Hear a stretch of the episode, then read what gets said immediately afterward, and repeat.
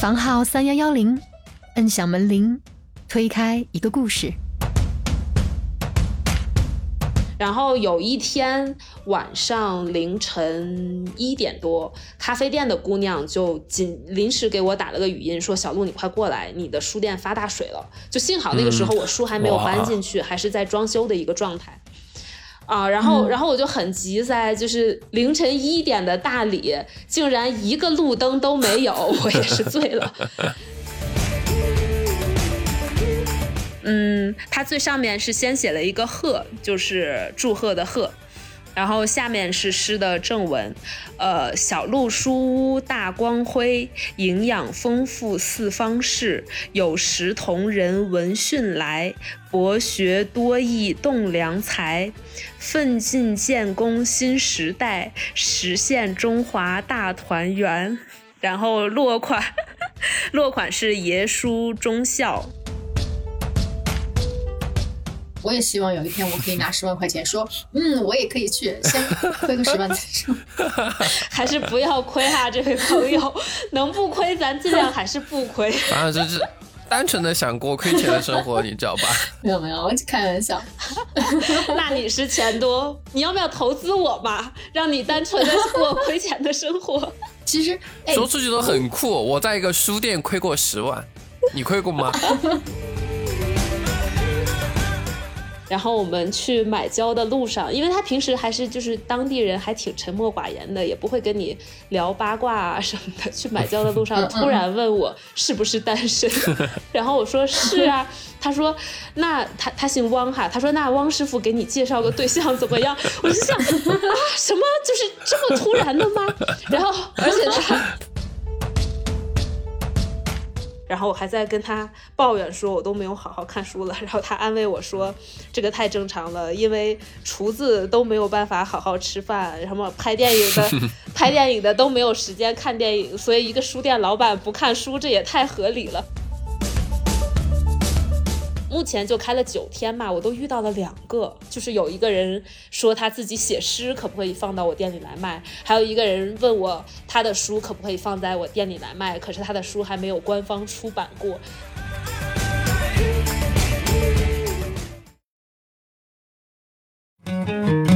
观众朋友们，大家好，欢迎大家来到房号三幺幺零。在上期节目中呀，我们跟说走就走的小鹿一起聊了聊，他是如何从一个在大城市生活的打工人，只用了两步就变成了大理一个书店的老板。在本期节目中呢，我们将和小鹿一起继续聊一聊他在大理的生活趣事，还有他对这个可能要亏钱的书店有着怎么样的规划。好了。接下来就为大家带来小鹿和小鹿书的故事，下期。比如说呢，我对你刚刚说的坑比较有兴趣，就不是我踩的坑哈，可能是其他人，因为就是对分享一下，对，因为前阵儿也有做民宿的过来。然后就问我房房租是签多久啊？什么签五年、十年这种？但其实，在大理这种模式和我们在城市里完全不一样。就是你签五年、十年毫无意义，就是对方因为是当地人，他不认这个东西就是不认。房租都是一年一年交。然后明年他要涨租，就是你一点办法都没有。他要涨就要涨了啊！然后我们可能有一些朋友就是会遇到这样的情况吧，房东看你生意做得不错，红红火火，明年就要涨点租，就是你也没办法，只能给他涨。嗯哦，那是不是对书店会温柔一点？呃，对，我的房东就是对我还挺好的。就我的房东跟我有个故事，我一会儿给你们讲。哎，好好好，我就这会儿吧。啊，就就这么岔开了，我坑还没讲完呢。啊好好好，你先讲坑，先把坑讲完。对，然后还有一种比较常见的坑，就是呃，因为一般开店的话，可能房东就是他家都会住在附近，都是当地人的房子嘛，他就可能会偷电，就是他牵个什么线，然后你交的所有电费是 cover 了他家里电费的，就是这种情况非常的常见。这个好像在老房子中比较明显，他们就对，就是老房子吧？对，就是老房子，就是老房子。我看那个照片，那个构造，嗯，对。然后还有很多就是就是因为是老房子嘛，有很多什么漏雨啊，就是各种各样属于防火呀对房子基建的这个问题，其实我们默认这些基建都是属于房东的责任嘛，出了问题他都要去修，都要去补。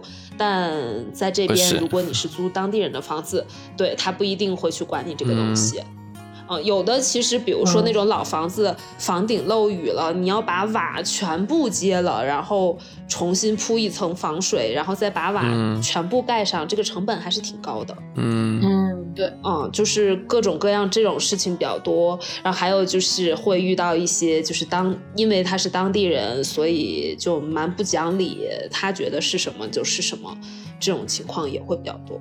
嗯。但这些都没有发生在我身上，嗯，我觉得我还挺幸运明白的。明白。嗯，这个其实我们之前的嘉宾有聊过，虽然说大理跟成都一样都是城市，但是呢，它可能城市小一些，像小鹿他们在的是旁边一个村子里，对，对，村子里它是熟人社会，它更多的是认人情，或者说简单一点叫认人的。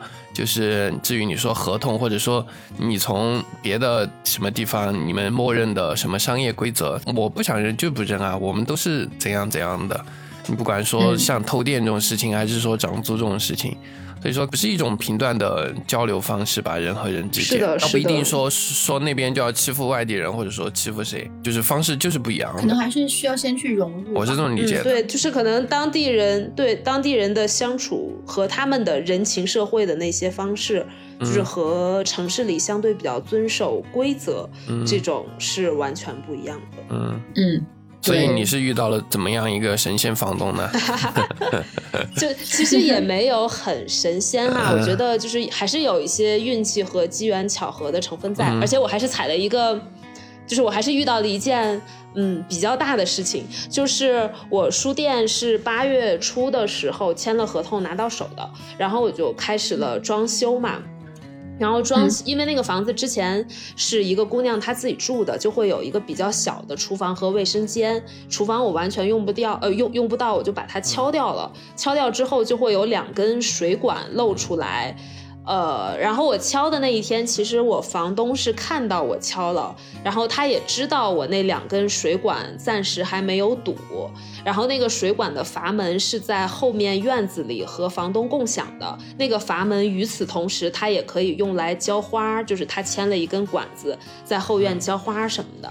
然后有一天晚上凌晨一点多，咖啡店的姑娘就紧临时给我打了个语音，说：“小鹿，你快过来，你的书店发大水了。”就幸好那个时候我书还没有搬进去，还是在装修的一个状态。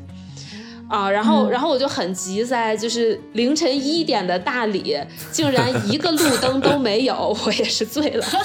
然后就一个人开着车，就是摸着黑跑到了那个书店过去，然后我一开门，那个水都直接是就是涌出来，一脚踩进去，直接没到脚脖子的那种。然后就是他他我那个那个咖啡店姑娘给我打语音说，你看看是不是你水管爆了。然后我进去一看，因为总共就没有几根水管，没有一个爆了，我就去那个院子后面，发现就是那个阀门没有关。嗯然后就把阀门关上，水就止住了。然后大概扫了扫水，我就回家了嘛。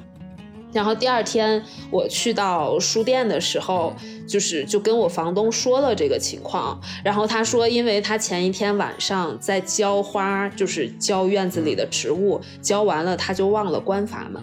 所以我书店里面就漫了水，但那一天我刚好就是我有一面墙全是软木板，我把那个软木板刚好贴好了，然后被水泡了之后，它就全变成凹凸不平的了，就只能拆下来再重新铺。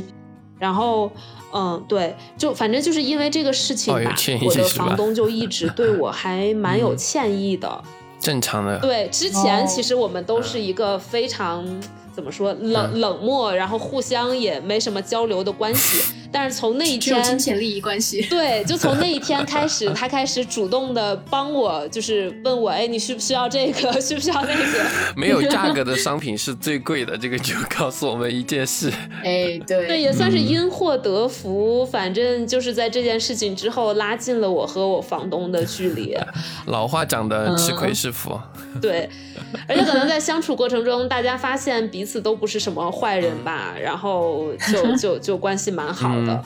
然后那个嗯。我在我书店在开业前几天，有一天就是我我的房东他是一个爷嗯。爷，然后和他女儿还有他女婿住在一起。我刚刚说的没有关阀门的这个是他女婿哈，然后那个爷爷就是平时、呃出现的比较少，然后。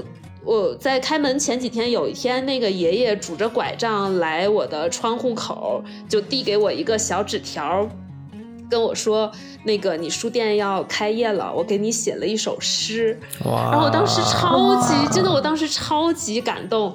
他是一个呃退休了的中西医，就是他中医西医都通。他就是在一个药的说明书的背面自己手写了一首诗、啊，然后他他他可能还挺不好意思的吧，塞在他那个外衣的兜里递给我说，那个爷爷给你写了一首诗，你如果不嫌弃的话，就怎么怎么怎么怎么。然后我当时就是都眼眼眶里面都有泪泪，目了吗？对哎呀，你给我念一下这首诗啊！这纸条现在能找着吗？我们等你。呃，这个诗我我我裱起来放在嗯书店了，但是我发了一个朋友圈，你等我找一下。那个诗其实好好好那个诗其实还有点怎么说呢？就是我看了又红又红又专。对对对，就是那个年龄的爷爷会写的东西，我看了，但是我我是在文章里面看到的，嗯好像，我我最但是我记不得内容了。基本很很少有时间刷朋友圈，原谅我。啊，我 啊，我来我来给你们念一下，就是他真的，嗯嗯又红又专哈。嗯，他最上面是先写了一个贺，就是祝贺的贺，然后下面是诗的正文，呃，小路书屋大光辉，营养丰富四方士，有时同人闻讯来，博学多艺栋梁才，奋进建功新时代，实现中华大团圆。然后落款，落款是爷叔忠孝，嗯嗯，那个爷爷叫叫忠孝，对。哇，我觉得好有感触啊！对，然后那个就是我后面也跟那个爷爷聊嘛，他就觉得就是从他的角度，他特别支持我们这些外地青年人到他们村子里面做生意。呃，一方面就是、啊对，就就是因为他们村子里的年轻人，说实话，其实都走了，就是有人愿意嗯嗯回来，他都觉得很不错，而且又是开书店这种事情，他会觉得是给村子里面做好事，所以呃，就是可能这个就写一首诗，这个是他能支持我的，就是他能做的唯一的一种方式来表达他的心意。嗯所以当时就当天给我的时候，我超级感动。哎，真的，其实我我我没想到我们今天聊个，就是大理的这个旅居哈，聊到这个地方。但是我我其实蛮想就这个话题继续往下聊的，就是我们之前也聊过几期这种返乡青年的一些嘉宾，然后嗯，就包括我觉得在乡村开民宿的这种我们的。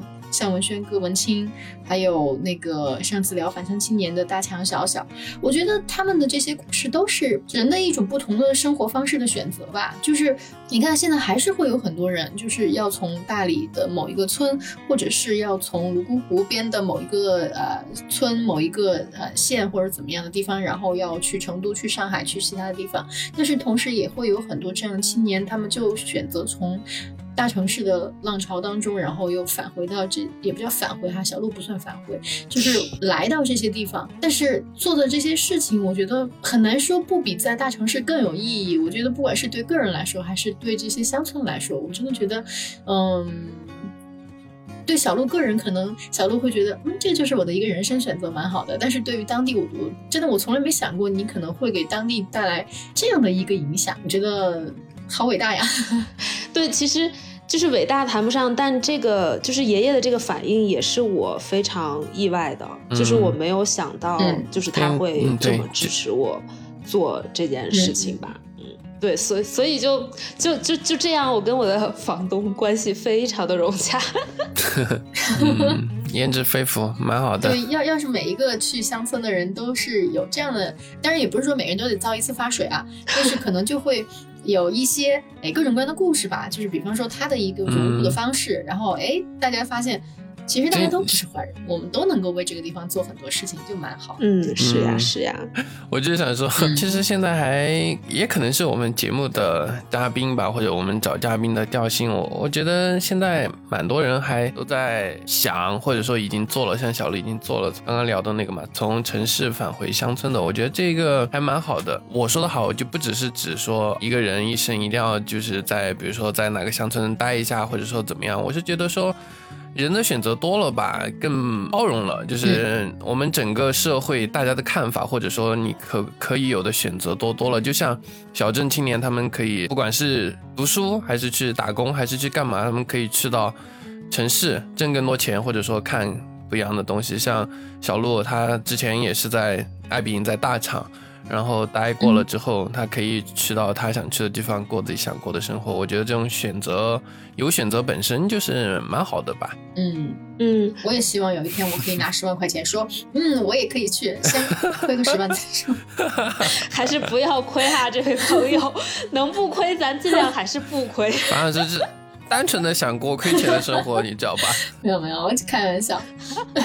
那你是钱多，你要不要投资我吧？让你单纯的过亏钱的生活。其实，哎，说出去都很酷。我在一个书店亏过十万，你亏过吗？单纯的过亏钱的生活的那几年，应该会真的特别的。发现没，小鹿他就是想亏这个钱，就是亏钱的快乐，他就想体验。嗯，你来对，我觉得你们可以。聊一下，你可以跟范老师聊一下，让他先办个，让他先办个我先 们养娃吗办个五年的那个五年的那个会员，对对对，就办个五年年卡五五年会员也就一千多块钱。那不够，那不行，那那快乐不起来。呃，我我的错，我的错，我我们我们下次聊一聊养娃需要花多少钱这个话题。嗯，所以所以刚才跟那个就是讲房东的这件事情，就算是在嗯开书店的过程当中遇到的一些好玩的人了，对吧？就是你你你有没有遇到过，比如说来借书呀、买书的人当中有那种你觉得哎这个人好想拉来聊一期播客的那种？嗯，就是书店，我觉得是带这个属性的吧，就是说你会遇到有趣的人、有趣的故事。然后房东，我觉得某种程度来说，算是因为书店，呃，你认识到的第一个有有趣的人了。嗯嗯现在有有通过书店有认识其他的有趣的人或者事吗？嗯，其实书店因为才开了九天，然后来的很多，呃，也没有很多吧。都是熟对，来的一些其实都是之前在大理生活的这段时间就认识的朋友。嗯，然后我我同意雪峰刚刚说的，书店它本身就是一个挺好的载体，但其实，在大理这个地方，就是只要你有心，愿意出去社交，然后愿意多体验，能遇到很多就是呃有意思的人，或者说是奇遇吧。嗯，我想一下哈，就开书店的过程中，到目前为止，其实呃来的读者和顾客倒没有什么。就是特别好玩的，我就想说一下，就是我的木工师傅，我觉得他特别有意思。啊，讲讲。就是我的木工师傅，他是我另外一个朋友推给我的一个师傅，就是他呃，就是做做活儿什么的都特别的细致认真，然后收费也不贵嘛。然后他好玩的点不在这儿，是在于有一天他来我店里帮我装那个就是书架什么的，装完了之后我们就刚好缺一管胶，他就说骑电瓶车带我去买胶。然后我们去买胶的路上，因为他平时还是就是当地人，还挺沉默寡言的，也不会跟你聊八卦啊什么的。去买胶的路上，突然问我是不是单身，然后我说是啊。他说那他他姓汪哈，他说那汪师傅给你介绍个对象怎么样？我就想啊，什么就是这么突然的吗？然后而且他 他很搞笑。就是就是去买胶的这呃过去和回来，其实总共也就二十多分钟，骑电瓶车很快的。他不仅介绍了一你就被介绍对象了。他不仅介绍了一个，他介绍了还有三个。选择的空间。对对，超级好笑。就是他先他先说他房东的儿子怎么怎么样，怎么怎么样，然后是当地人，有好多套房，然后说哎呀，这个人就是。身材什么有点走样啦，有点胖，你介不介意呀？我说我介意。他说好，那还有一个。然后还有一个是什么？就是呃，就是有一些设计师，他帮别人，比如说做了民宿的设计之后，他要找那个工人来实施他的这个想法嘛。然后汪师傅就有一个合作了很久的设计师，然后他们合作了应该有十多年了可能。然后这个小伙子也没有对象，然后汪师傅觉得他特别的好。然后就要疯狂的安利给我，就是介绍给我。当然，我们后面还加了微信。哦，然后，啊，对，先办个会员，别的别说。啊，太搞笑了。然后可惜那个人最近不在大理，我们加了微信之后随便聊了两句，他说他等着回来再来我书店什么什么的。哎，那那不急，我们可以再约下一期，不过我们继续聊。笑死，聊八卦是吗？没有没有，我怎么知道下一次找你的时候你是不是单身等你等你积攒一些故事。啊，然后这个是汪师傅介绍的第二个人，然后第三个是他好朋友的儿子，然后他也说，哎呀，这个小伙子怎么怎么这样好那样好，长得也帅，只可惜离过婚，你介不介意呀？我说我也有点介意。他说，哎呀，那这两个都不行，你就跟第二个那个设计师什么好好的聊一下，怎么怎么样？然后就买胶，就买完了胶，回到了我的书店，他就继续沉默寡言的干活，就是刚才那那那一路上仿佛都不是他，我特别专业，就像变身了一样，特别好笑。电瓶车就被附体了，媒婆。对，巨好笑，就是嗯，我觉得这个也是通过通过书店认识比较有意思的当地人吧。嗯，嗯，蛮好玩的。王师傅是一个很认真的师傅，我觉得就做事情的时候就嗯不八卦，一直都不八卦。对对，他他会对你的书架的每一块木头负责。对对，是的，是的，而且他真的他真的做的非常好。然后我后面还把他推荐给了我其他的朋友。嗯，而且他特别搞笑，他反复确认：“你确定你是单身哈？不然我给你介绍了，你不是单身，那我的什么声誉都没有了。”我说：“我是，我是。” 那看来是真的哎，他可能真的真的是一直在干这行。嗯，王师傅这个人能处，我觉得。嗯，能处 能处。说不定故宫才是他的兼职。嗯。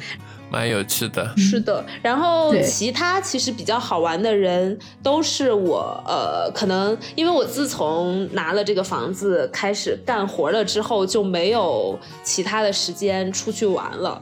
就也没有认识新的朋友，然后我认识大部分比较好玩的人都是我在八月份之前就是在大理生活的那段时间认识的。我觉得也有一些比较值得分享的吧，比如说，比如？对我最早。就是我最早住在一个叫李子园的地方，其实那个地方不叫李子园，只是因为院子里有一棵李子树，我自己给它命名成了李子园。然后当时住在那个院子里的是四个姑娘，我和我朋友还有另外两个姑娘。呃，有一天那两个姑娘就说她们看到了一个免费的，呃，就是肢体戏剧加接触即兴的一个那样的演出。对啊，你也有印象是吧？我也发过朋友圈。对，啊，然后我们就去看了那个演出。就而且刚好那天下雨，呃，就氛围烘托的特别好。然后我印象，我到现在印象都非常深的是，有一个男生他要演就是比较爆发的一幕，就是他光着膀子把一个很沉重的东西从房顶上拽下来，然后他拽下来的那一瞬间，因为下雨，突然就响起了一声雷，就是然后我鸡皮疙瘩就爬满全身，你知道吗？就是通过那个演出之后，呃，因为我我就是和我一起住的一个姑娘帮他们拍了全程的照片，然后也就认识了那个活动的主办方，然后后面嗯，我们还就是聊的还蛮好的，然后他他也想。他也想就是通过播客去分享类似于就是肢体戏剧啊、接触即兴啊这样的东西。我们还约了九月中旬去，就是我们一起录一期播客什么的。然后他们其实就是在大理会不定期的去做类似于这样的工作坊。然后大理有很多做，比如说舞蹈啊、瑜伽呀、户外啊，还有自然音乐啊等等等等这样的人，他。他们就是会在大理做一个一周或者两周的工作坊，就是大家可以来报名参加。就这些其实都还嗯蛮有意思的。就大理这样的人很多，嗯，对。下次你们有时间也可以来体验。对我，我觉得我我就来，然后住在你的家里，然后你就天天带我溜达，呃，什么大街小巷，什么这个那个什么好玩的地方，你都要带我去啊！嗯我的大理之旅就可以这么结束了。嗯，可以，没问题，但你要有充足的时间哈。好，这事儿我我嗯，这这肯定应承，先应下来，没问题。先应下笑什么来是吧？笑什么笑？绝对没问题。开玩笑，我老公现在就在我旁边，这话我意义上当然他都敢说。笑死！可以。来嘛，等等不关人了，有空了就来你那儿打工换宿。我可以每天去你书店开门打扫卫生。可以呀你，看他，你看他，他说哎要加一个有空了我就来打工换宿，严谨噻。也对啊，很严谨啊。滴水不漏。等我哪天有勇气像像小鹿一样跑过去，我就去找你嗯当邻居。但小鹿说真的，如果我来的话，我一定是有一个充足的时间，绝对是有的。好呀，好呀而且我肯，定不止，我肯定不止大理，我真的，我我是预留了一个时间全国环游。嗯，希望全国有这个条件让你环游。太现实了，对，感觉这个并不是你说了算。太现实，真的。哎呀，现在成都这个鬼样子，不想说。嗯，嗯，那那那好吧，嗯，对，那我们就继续。其实我觉得我们简直都不用切换，就可以直接说到未来。那小鹿对未来的十年有什么打算？十你年，要说，未来一年吧，嗯，未来一年。不，我其实真的，我真的想问的是，就是比如说，呃，他希望，那那我们从上一个问题开始嘛，就是在今后的这种你在大理的日子里，你觉得你希望书店是个什么样子？嗯，别说亏钱啊，咱说点吉利的。嗯，其实我、呃、就是这个书店，目前就是它刚开的这个怎么说，这个外形特征已经满足了嗯我心目中一个理想书店的样子。就是我我喜欢那种小小的，然后里面堆的满满的，就是那种书店，大家都在里面安安静静的看书，可是那个空间看起来并不局促。就我觉得，嗯，我我目前还是达到了自己就比较理想的这个状态，然后只不过就是还在摸索一种，就是读者和老板都可以开心的一种盈利的方式吧。就嗯嗯，对，我觉得如果后面可以实现，就是像我说的，这个书店可以养活他自己，就我都已经嗯非常满意了。嗯，嗯，然后，嗯这个书店就是我我比较明确的一点就是我不太想做网红，就是我不希望全部都是来嗯打卡、拍照打卡的人的人。对，虽然那样确实他们会产生消费，然后和流量，但就是它跟书没有什么关系。嗯就我还是比较书店原教旨主义的书这种店原教旨主义想法。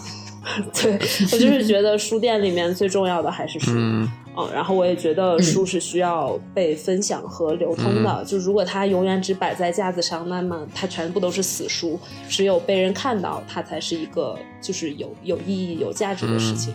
嗯，所以、嗯对对对，其实书店就比较理想的状态就是它能养活它自己。嗯，我就觉得是是是挺满意的一个嗯状态了。而且我觉得你的主要客户群是当地的这些人，我觉得不不会是成为一个网红的那个方向，蛮好的。嗯，嗯，希望如此吧。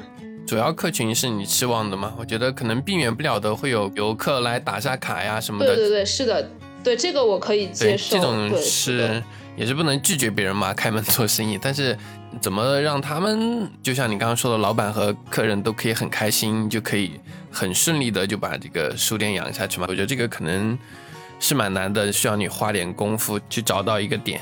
嗯嗯，是呀但。我觉得这个其实你们俩可以好好探讨哎，我总觉得，嗯，有很多有很多点，说不定陈老师是能够马上迸发出来的。对，嗯 那不一定，我没那么厉害。那陈老师要不迸发一下？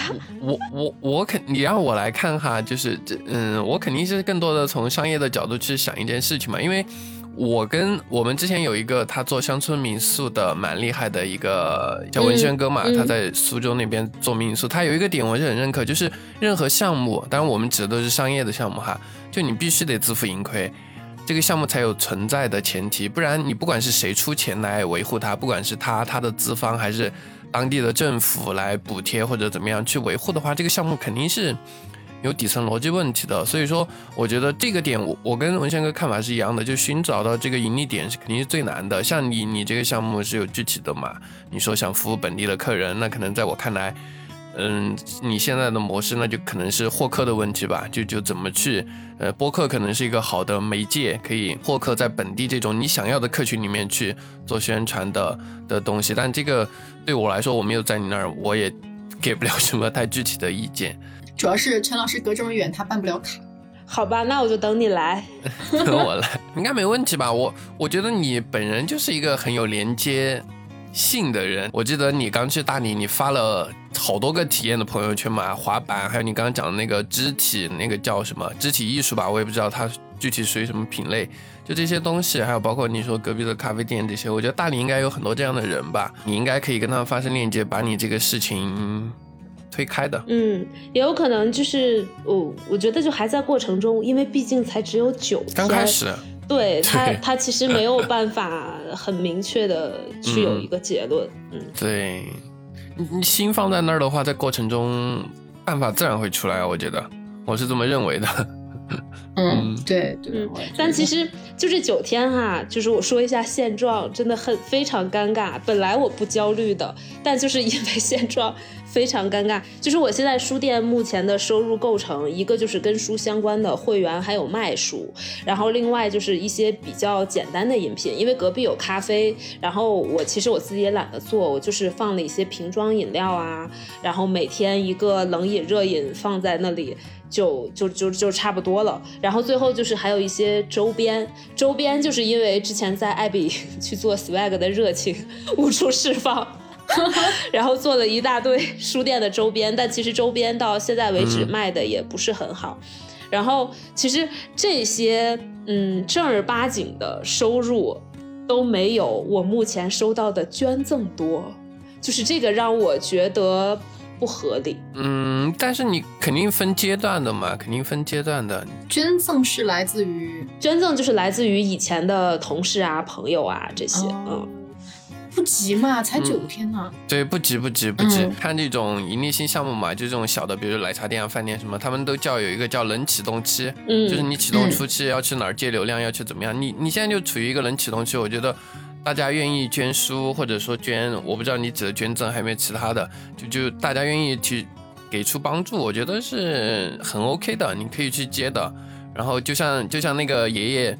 他们把你淹了，所以你们之间开始有了这个联系。我 就是他们疏忽，然后忘了关闸门，把你书店淹了，所以你们开始有了这个更好的联系。我觉得这种，呃，接受这种是 OK 的，对，那是可能会，嗯，对，可能会之后有更多的链接的，这个也没问题，嗯。不用有负担，而而而且我一直相信啊，小鹿在大理的像你这么好玩，像你这么灵魂有趣的人有很多很多，他们只是不知道现在大理开了一间只借书不卖书的书店了。我觉得是这样。对，下次找你录播客就是在大理创业的项目经验了。可以可以可以可以。怎么在大理活下去？一个书店老板的自述。可以可以。哎，所以所以小鹿，你对？未来的十年，你现在就是你自己的生活啊，你有什么打算吗？如果没有的话，可不可以临时在节目里面打算？临时编一下。十十年，十年也有点太长远了，但是就是一个中长期嘛。但是我自己，我自己近期非常想谈恋爱。哦，哎呀，设计师什么时候回啊？不，我觉得。什么鬼？就是我觉得，呃，就是可能来到大理，整个人松弛下来，而且接触了更多新朋友，就打开了新世界大门之后，就真的非常想谈恋爱。而且在整个装修的过程中，我都觉得我需要一个男人。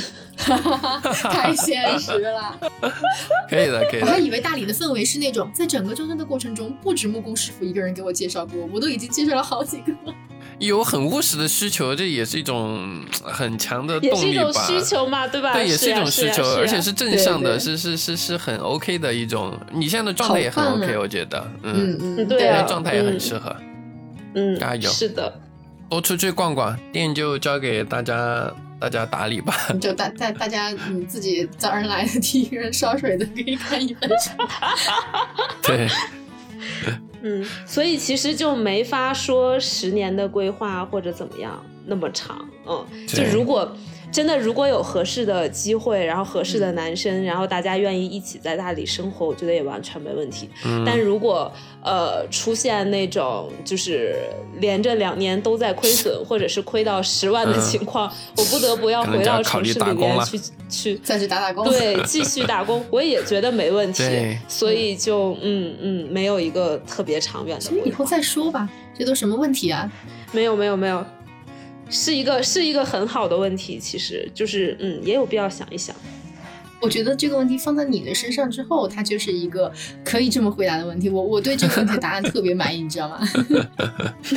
这是一个可能是比如说我们在城市生活的人的一个很具体的问题吧，但对小鹿来说，只是嗯，他对未来可能性的畅想到哪儿了而已。他现在畅想是。嗯，能够顺利的在大理生活下去嘛，就不要亏到十万，然后会有一个伴侣，一个合适的伴侣出现，然后一起过剩下的十年的生活。我觉得这已经是一个很具体的回答了，只是我们生存的环境不一样，所以说他的答案有他的答案的方式。嗯其实对是这样的，就是就比打个比方，你拿这个问题来重新问我的话，我可能现在也没有办法来回答。就是我可能说，嗯，十年我肯定要辞职，但辞职之后呢，我可能比小鹿唯一具体的一点就是。啊、因为我有个娃，所以我得在比如说小学六年，呃然后这六年我可能会相对固定，呃，但是固定在哪儿我也不知道。好，然后呃，他小学六年之后有三年初中，然后可能这三年初中或者六年的初中加高中，我也会嗯相对固定，但又固定在哪儿呢？我也没法回答。所以我觉得这个是一个啊，对啊，蛮幸福的回答，呃我觉得蛮好的。嗯，对对，哎，说到小朋友，其实我突然想到一个，就是其他的关于就是教育的，呃，一个在大理还挺常见，但是其实在城市里几乎无法想象的一种教育模式，就是大理有很多人在呃尝试新的教育方式吧，就是他们不嗯满，足于、成都也很多现在。对，不满足于体制内的那种。然后我认识一个小伙子，呃，他是哎，他是零二年的啊，然后他、他就是他从小就是没有在体制里面上学，一直就是他父母在家里面教育的。然后我就感觉，嗯，一个是他特别的自由。然后呢，他身上就是他想探讨的问题，都是那种特别哲学、特别大的问题。嗯，就是你觉得他会自发的、主动的去思考这些问题。就我觉得，就是你你你和他大概交流相处一下，你能明显的感觉到他和其他人身上有不一样的东西嗯，啊。就不一样的光芒。就跟换一种生活方式一样吧，就换一种成长方式，只是说搞清楚利弊，嗯然后做好选择。嗯、，对对对，是的，是的。然后大理有很多，就是像什么猫猫果幼儿园，就是从小就是让小朋友接触大自然，就是这些幼儿园、小学也都还蛮多的。对我们我们之前有个嗯嘉宾就就是专门、嗯专门了解这，就是做这个的嘛，也不是做这个吧，就他对这个研究蛮深的。就是她还是希望，呃，她跟她老公能够，呃，赶紧生个娃。但是生了娃以后，孩子的教育要在他们这种，就是因为她是返乡青年，返了乡以后，怎么样才能给孩子一个比较他满意的教育方式？呃，她做了比较多的功课，所以，嗯，我们也觉得这样的方式蛮好的。就是你怎么知道你的孩子以后需要什么？嗯但确实有利有弊再说。。嗯，对对，嗯但我觉得就是特别是到现在哈，我自己生了小孩以后，我会觉得每一种成长方式成长起来的孩子，都一定有他就是我刚才说的那种闪光点。嗯嗯，同意。做选择有有的选就是蛮好的，至于说选什么可以可以那个，嗯，是的。对，以后再说呗，还早呢，小鹿还没有男朋友呢。哎呀，好烦。小鹿已经开始开始考虑这个问题了，所以我们不用着急，很快又消失了。而且我相信，不会不会不会，而且我相信，就是大理是一个特别靠缘分的地方，就是这个地方真的真的很神奇。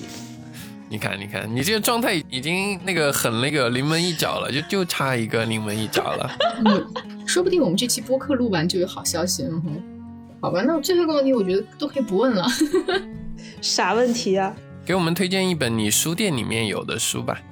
呃，我我书店里面啊那么多书，呃，就确实，我最近一个月因为装修都没有好好看书了。然后我最近，我我昨天还跟我就是呃帮我在这边放纪录片的一个朋友叫大米，然后我还在跟他抱怨说，我都没有好好看书了。然后他安慰我说，这个太正常了，因为厨子都没有办法好好吃饭，什么拍电影的 拍电影的都没有时间看电影，所以一个书店老板不看书，这也太合理了。我突然觉得得到了莫大的安慰。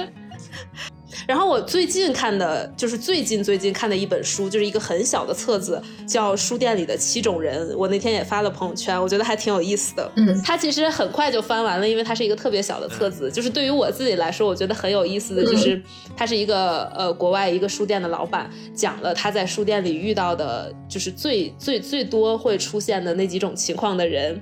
然后这里面包括就是带引号的那个专家，一般就指的是。喜欢长篇大论，然后什么事情都发表看法、炫耀自己的那种所谓的专家，然后还有什么游手好闲的人，就是没事儿干就来书店逛一逛，这种人大理真的实在是太多太多了。然后还有还有什么玄学术士，然后它里面提的第一个就是算塔塔罗牌的，就是就是算塔罗牌这件事情，在大理真的也太多了。然后还有什么自费出版的，包括像自费出版的。我目前就开了九天嘛，我都遇到了两个，就是有一个人说他自己写诗，可不可以放到我店里来卖？还有一个人问我他的书可不可以放在我店里来卖，可是他的书还没有官方出版过。就是就是我觉得那本书非常的戳中我，就是我遇到的人，原来真的是书店里面会经常遇到的人，而且他提到了几种类型，我目前还没有遇到，所以我非常期待会遇到他们。嗯，最最近你还是先别就是偷懒吧，好好在书店里多打扫一下卫生。我有个建议，你可以做一个七种，哎，七种是吧？七种人的一个标签的周边，之后可以给大家卖或者送什么的，还蛮特别的。啊，那这不是给别人贴标签吗？人家一点都不开心吧？